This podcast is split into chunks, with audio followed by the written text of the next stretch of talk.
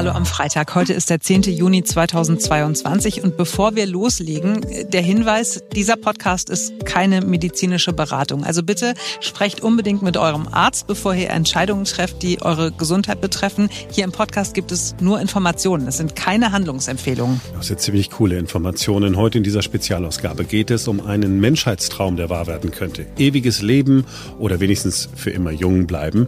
Forscher auf der ganzen Welt arbeiten nicht nur daran, sie machen auch Fortschritte, ganz konkrete Fortschritte. Eine medizinische Revolution bahnt sich da an, die wir bisher noch gar nicht so richtig wahrgenommen haben. Wir sprechen mit einer Forscherin aus Berlin, die zusammen mit vielen Kollegen auf der Welt daran arbeitet, dass wir immer älter werden und die Uhr sogar zurückdrehen können, wenn alles gut läuft. Wir sind Simone Panteleit und Marc Schubert und jetzt beginnt ein neuer Tag.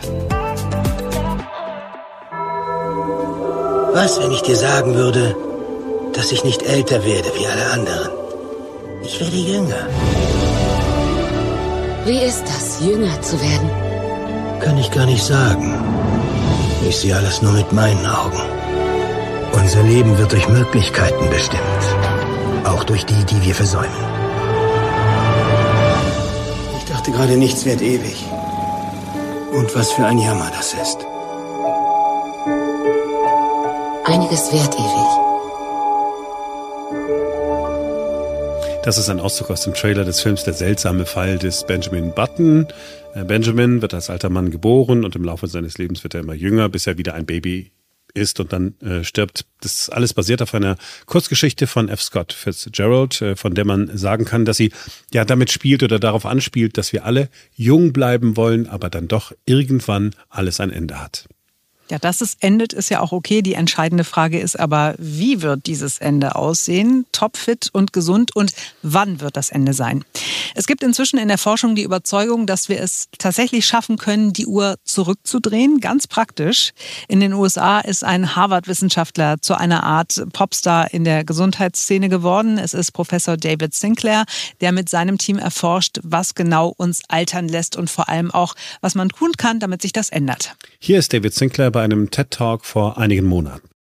What has happened in the last 25 years is nothing was in den vergangenen 25 Jahren passiert ist, ist geradezu revolutionär. Gott sei Dank komme ich von der Harvard Medical School, sonst würde man mir äh, kaum glauben. Aber diejenigen von uns, die in den 60er, 70er und 80er Jahren geboren wurden und diejenigen, die jetzt gerade in den 20ern sind, werden von diesem wirklich großen Fortschritt profitieren, von dem ich heute erzählen werde real major advance that I'm going to tell you about today. Und das, was er dann präsentiert, sind Ergebnisse seiner Forschung. Die Zellen erblindeter Mäuse werden verjüngt und die Mäuse können wieder sehen. Ältere Mäuse werden jünger und jünger. We now have the ability to reset the age of an entire animal, leading to one day being able to reset the entire age of our bodies. Wir sind jetzt in der Lage, das Alter eines ganzen Tieres zurückzusetzen, was dazu führen wird, dass wir eines Tages in der Lage sein werden, das Alter unseres Körpers zurückzusetzen. Das 22. Jahrhundert ist das Jahrhundert der Biologie. Es wird um die Fähigkeit gehen, das eigene Alter und die Geschwindigkeit des Alters zu kontrollieren. Mit diesen Werkzeugen und der Umkehrung des Alterns, mit Werkzeugen, die gerade erst auf den Markt kommen, wird sich der Bogen unseres Lebens auf eine Weise radikal verändern, die wir uns kaum vorstellen können. Even just set your age back one year every year, what happens? Right? Things then get really interesting. And that's the world that we have to stay alive to be able to witness. Wir stehen also demnach vor einer Revolution. Wir sind bald in der Lage, etwas zu tun, was keine Generation vor uns tun konnte, das Altern aufzuhalten oder sogar zurückzudrehen. Auch hier in Deutschland wird geforscht, unter anderem auch an der Charité in Berlin. Professor Dr. Ursula Müller-Werdern ist dort Direktorin der Klinik für Geriatrie und Altersmedizin und Leiterin der Forschungsgruppe Geriatrie. Sie wird uns sagen, dass die Wissenschaft in der Tat schon sehr weit ist und dass es jetzt schon Erkenntnisse gibt, die sich sofort umsetzen lassen. Hier ist das Interview. Frau Professor Müller-Werdern, schön, dass Sie Zeit für uns haben. Herzlich willkommen. Danke für die Einladung. Altersforschung, Geriatrie. Das ist Ihr Spezialgebiet. Sie forschen in diesem Bereich. Und ähm, das sind so Begriffe, wenn man die hört, denkt man an Treppenlifte, man denkt an Ginseng-Wurzeldinger, man denkt an Klosterfrau Melissengeist. Aber die Entwicklung ist in eine ganz andere Richtung gegangen in den vergangenen Jahren. Altersmedizin bedeutet heute, Menschen tatsächlich in die Lage zu versetzen, vielleicht ewig jung zu bleiben? Na, das ist ja ein alter Menschheitstraum, ewig jung zu bleiben. Da hoffen wir, dass wir alle daran teilhaben können. Und natürlich lebe ich auch diesen Traum mit in meinem Beruf. Treppenlifte, das wollen wir natürlich auch weiter liefern für unsere Patientinnen und Patienten, aber eigentlich ist unser Bestreben, ähm, so weit zu kommen, dass wir gar keine Treppenlifte brauchen, dass wir also die Gesundheitsspanne ver äh, verlängern können und den Menschen ein langes Leben in Gesundheit ermöglichen können. Das wäre unser Ziel. Und wie nah sind wir diesem Ziel schon gekommen? Ja, wir sind diesem Ziel ziemlich nahe gekommen bereits. Also innerhalb nur einer Generation ist es uns gelungen, zumindest in den reicheren Ländern, die sogenannte Gesundheitsspanne zu verlängern. Das heißt, es ist bereits jetzt messbar, nachweisbar, dass Menschen länger gesund bleiben und äh, länger äh, leben gleichzeitig. Aber das ist ja nicht zufriedenstellend. Wir wollen ja ganz, ganz lange leben. Also als ich vorhin gesagt habe, für immer leben, ja, haben Sie gesagt, ist ein, ist ein Menschheitstraum. Wir gehen in diese Richtung. Wie ist denn der Stand der Forschung? Der Stand der Forschung ist so, dass wir wahrscheinlich eine genetisch festgelegte maximale Lebensspanne haben, die wir nicht mehr brechen können. Also jede Spezies auf diesem Planeten hat eine Lebensspanne, die in den Genen festgeschrieben ist. Bei Menschen äh, dürfte das so etwa 122,5 Jahre sein. Mehr geben die Gene einfach nicht her. Aber in dieser Spanne können wir versuchen, möglichst lange gesund zu leben. Das wäre jetzt so das Maximum, was wir momentan erreichen können. Aber 122 Jahre, das ist doch schon mal ganz ordentlich. Das ist schon ganz ordentlich. Es gibt bisher einen Menschen, der dies erreicht hat. Das ist eine Französin, Jeanne-Louise Calment. Sie war eine Zeitgenössin von Vincent van Gogh. Und äh, das war das, was wir äh, dokumentiert als höchstes Lebensalter eines Menschen angeben können. Aber die meisten Menschen werden eben, sage ich mal, maximal 90 bis 100 Jahre alt im günstigsten Fall. Aber da ist auch Bewegung drin. Man sieht also, die Lebenserwartung ab Geburt steigt tatsächlich von Jahr zu Jahr weiter an in Deutschland. Also das sind Good News. Jedes Jahr steigt die Lebenserwartung an, aber auch diejenigen, die bereits 60 Jahre alt geworden sind, auch die haben zunehmend eine längere verbleibende Lebenserwartung. Das heißt also, wenn ich zum Beispiel jemanden sehe in der Geriatrie, der 80 Jahre alt ist, dieser Mensch hat dann im statistischen Mittel noch acht bis neun Lebensjahre zum Beispiel vor sich. Das sind auch Good News. Und hier greift ein Effekt, äh, der ganz interessant ist. Das heißt, je älter ein Mensch geworden ist, desto länger ist die noch verbliebene Lebenserwartung. Das ist ein statistischer Effekt natürlich, aber man hat natürlich so und so viele Todesursachen sozusagen schon abgehakt, ja. Motorradunfälle, kindliche Tumoren. Wer ein bestimmtes Alter erreicht hat, hat bereits wieder eine statistisch höhere Lebenserwartung. Aber einfach nur so äh, zu sagen, okay, jetzt bin ich 80, hm, jetzt ist egal, was ich tue, so wird es ja wahrscheinlich nicht sein, ne? In jedem Alter hat man noch die Chance gegenzusteuern. Ja, also wenn ein 60-Jähriger noch mit dem Rauchen aufhören kann, dann hat er bereits was Gutes für seine Gesundheit getan. Also es ist nie zu spät, wirklich in seine Gesundheit zu investieren, sei es durch Verzicht auf Rauchen, sei es durch gesunde Ernährung oder eben sportliche Betätigung. Das sind so die üblichen Blockbuster des Healthy Aging, die man wirklich für jedes Lebensalter empfehlen kann. Jetzt gibt es in den äh, USA jemanden, der auch in ihrem Feld forscht. Der ist so etwas wie ein, ja, Popstar der Altersforschung. Ja. Äh, er heißt David Sinclair und ja. äh, hat Bücher geschrieben, tritt auf, hat TED Talks äh, gehalten und äh, wenn ich ich sage das natürlich total laienhaft, ich korrigiere mich sofort, wenn es falsch ist. Äh, der sagt ja, im Prinzip hat das was nicht mit den Genen zu tun, sondern mit dem, was da in den Zellen sonst noch so passiert und wir können das möglicherweise, indem wir Tabletten nehmen oder uns behandeln, dafür sorgen, dass alles wieder sozusagen auf Null gestellt wird und wir immer jünger werden, wenn wir bestimmte Dinge tun. Ist das richtig zusammengefasst oder völlig falsch? Ja, das ist so in etwa die Message von Herrn Sinclair und die teile ich in mancher Hinsicht sehr wohl. Insbesondere ganz klar, wir können uns nicht allein auf die Gene berufen, ja, wenn es um gesundes Altern geht oder darum, gesund zu bleiben in seiner Lebensspanne, sondern jeder muss dazu aktiv seinen Beitrag leisten. Und das bedeutet natürlich zunächst mal Verzicht auf schädliche Einflüsse wie Rauchen, Alkohol oder Übergewicht. Aber möglicherweise gibt es doch noch ein paar Möglichkeiten gegenzusteuern, mit Medikamenten zum Beispiel, ja.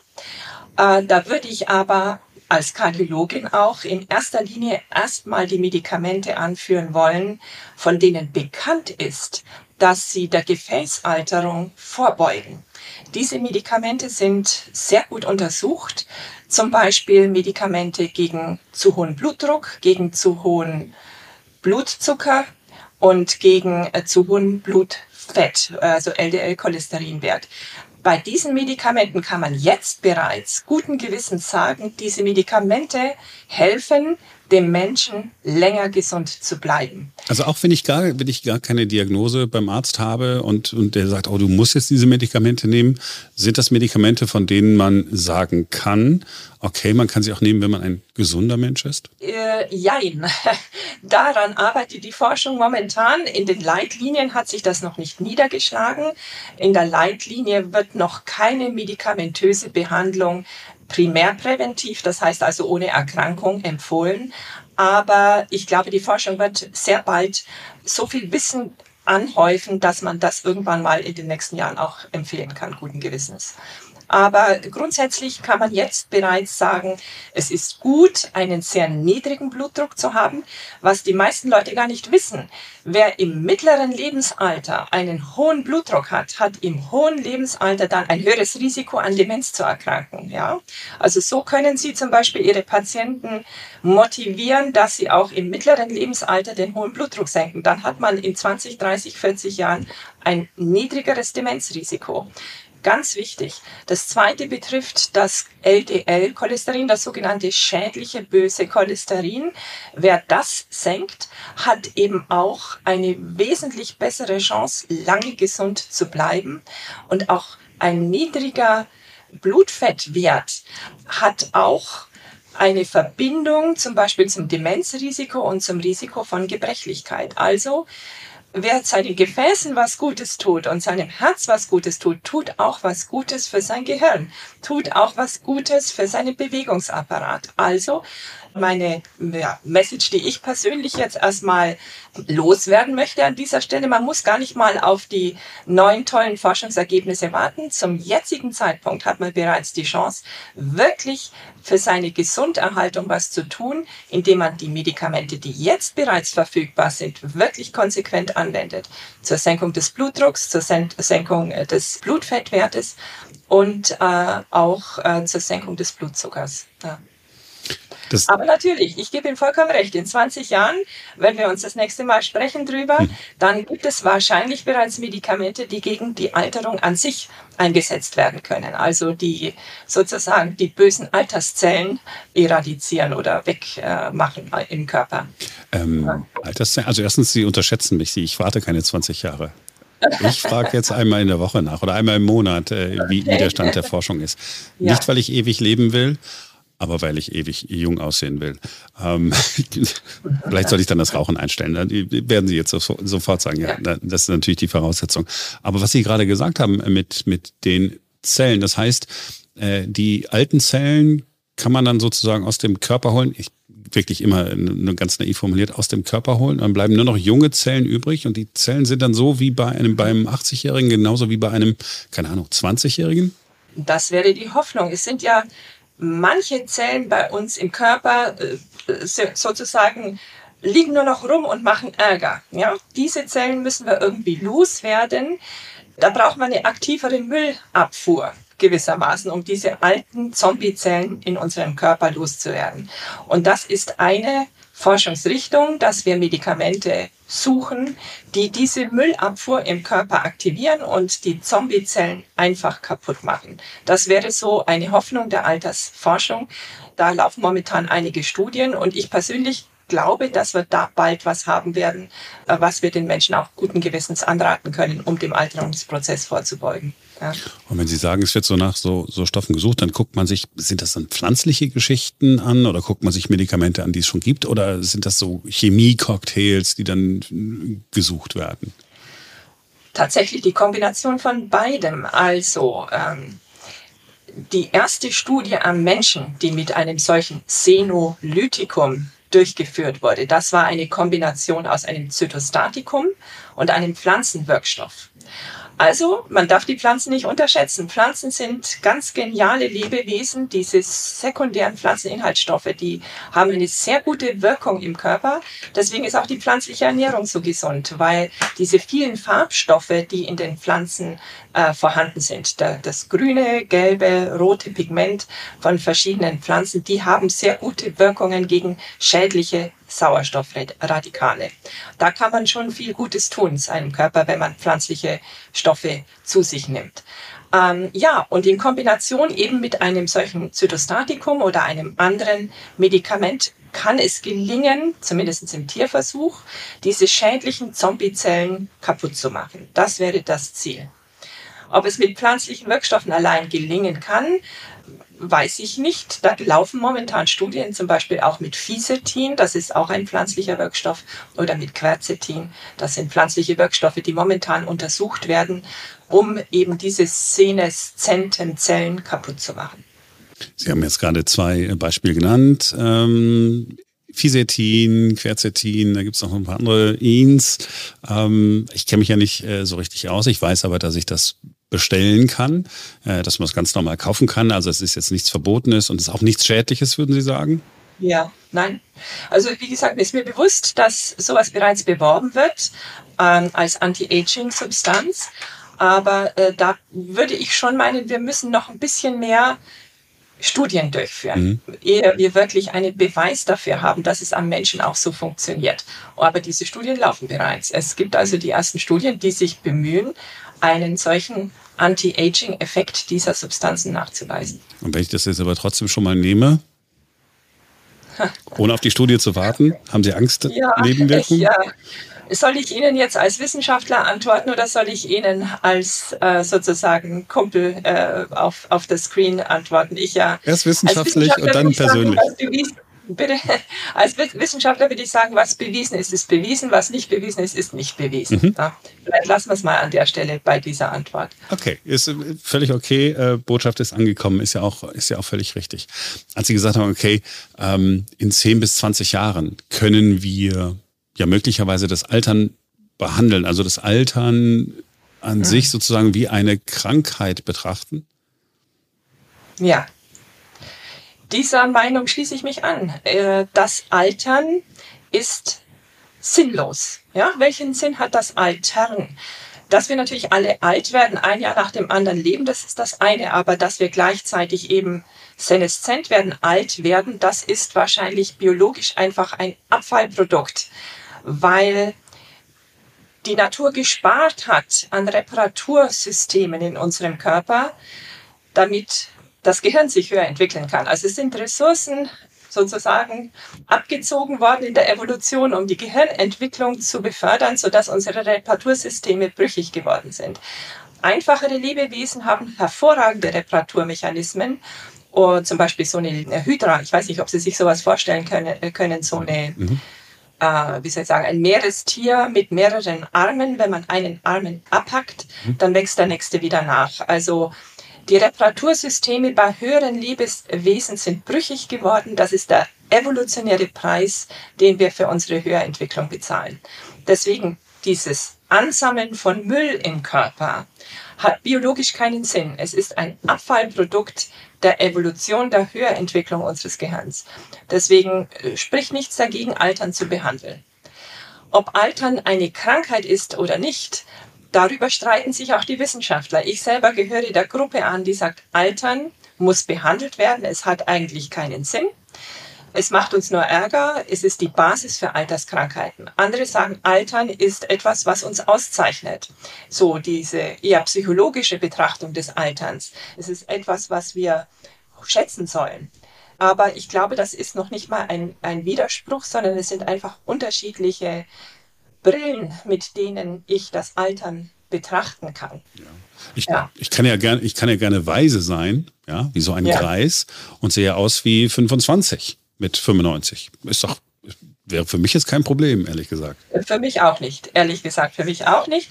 Äh, was wir uns natürlich schon ähm, vorhalten müssen, ist, dass es natürlich eine Psychologie des Alterns gibt, dass man durch die Lebenserfahrung natürlich auch seelische Verletzungen erfährt, dass man ähm, Frustrationen erlebt und das kann man mit Senolytika nicht behandeln. Ja, also es wird so eine Art Dissoziation geben zwischen biologischem Jungsein und seelischem alt werden. Äh, aber warum eigentlich nicht? Da, da spricht aus, aus meiner Sicht äh, nichts dagegen, trotzdem das Altern zu behandeln, das biologische Altern. Weil es geht ja auch nicht nur um äh, die Lebensspanne, sondern ja. es geht ja auch um die Qualität. Es ist doch, äh, es wäre doch sensationell, wenn Sie, Sie haben vorhin einmal die Zahl 122, hat sich jetzt bei mir natürlich sofort festgesetzt, ja, ja 122 ja. Ähm, genannt. Es wäre doch ideal, wenn man bis 122 ganz mobil ist, nicht auf den Treppenlift angewiesen ist, nicht glaubt, dass man jetzt eine Ginsengwurzel in seinen Körper schieben muss, weil man Angst hat, dement zu werden, sondern weil man einfach weiß, ich lebe bis zum letzten Tag ja, selbstbestimmt, mobil. Das, das, das ist doch der eigentliche Traum. Vollkommen richtig.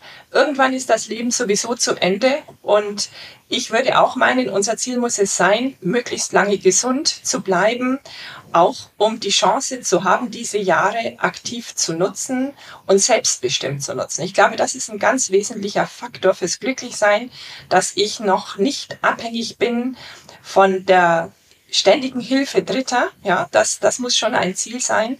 Und deswegen unterstütze ich auch voll und ganz diese Bemühungen, das biologische Altern hintanzuhalten.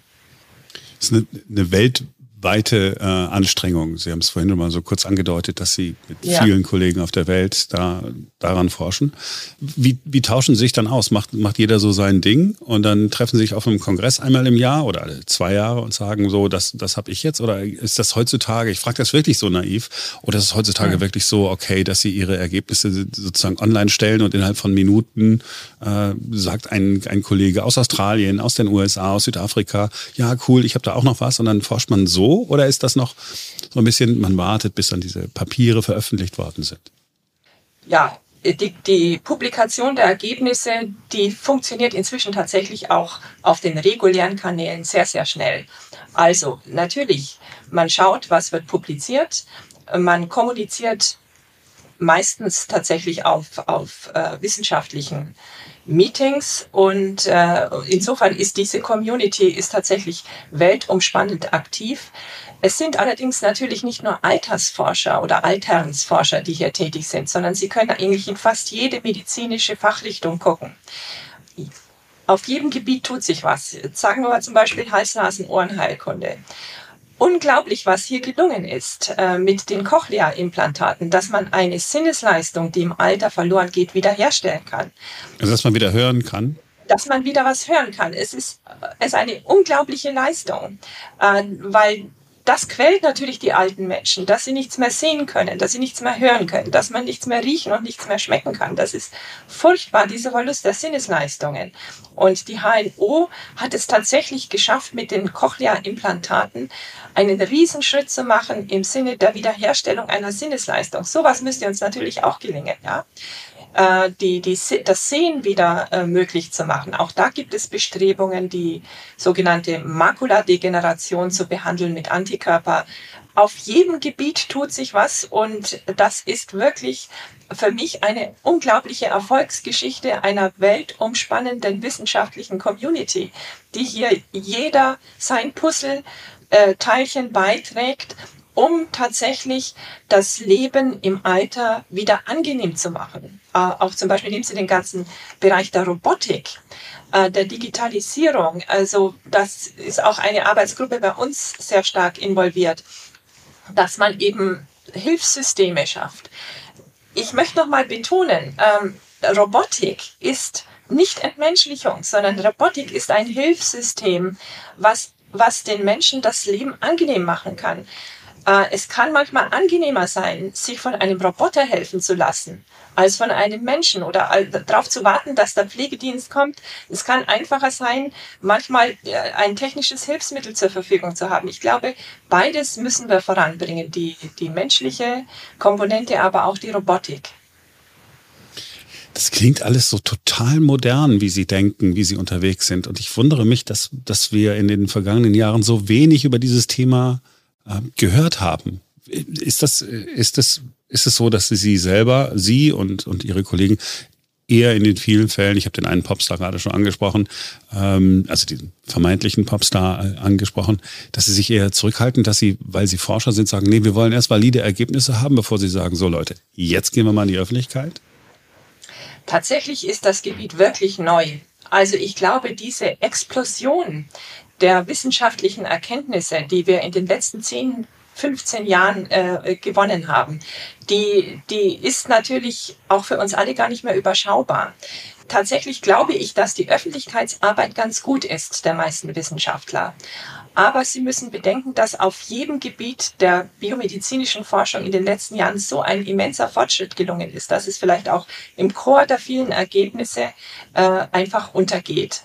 Äh, ich freue mich natürlich, dass Sie das Thema jetzt äh, adressieren in diesem äh, Podcast. Wie gesagt, äh, der Wettbewerb der Nachrichten ist natürlich immens heutzutage, sodass wir also uns bemühen müssen, das auch zu transportieren ich trage gerne meinen Teil dazu bei, weil ich ja auch selber neugierig bin. Und wenn es purer ja. Egoismus ist, ähm, soll es ja auch ein Wort sein. Ja. Sie haben ähm, vorhin schon mal so angesprochen, was, dass es schon Medikamente gibt, die gut erprobt sind, die, von denen man noch nicht hundertprozentig weiß, ob die wirken, aber es alles äh, darauf, darauf hindeutet. Wenn ich jetzt zu meinem Arzt gehe, so, Sie sind ja viel ja. weiter als so ein normaler Hausarzt. Sie tauschen sich aus mit Ihren Experten, Sie lesen alles Mögliche, was es dazu gibt, forschen selber. Bis das mal den Hausarzt erreicht, hm, was, was mache ich als Patient? Sag ich dann, ich habe da eine Telefonnummer, rufen Sie Professor Dr. Ursula Müller-Werdan an? Oder was mache ich?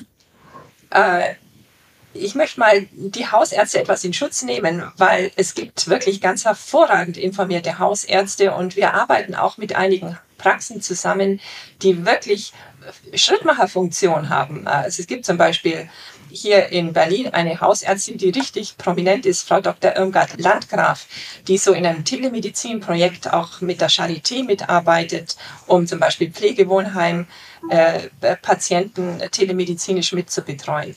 Also manche Hausärzte, die sind auch wirklich forschungsmäßig sehr aktiv. Grundsätzlich glaube ich, dass man immer im Einzelfall Risiko und Nutzen eben abwägen muss.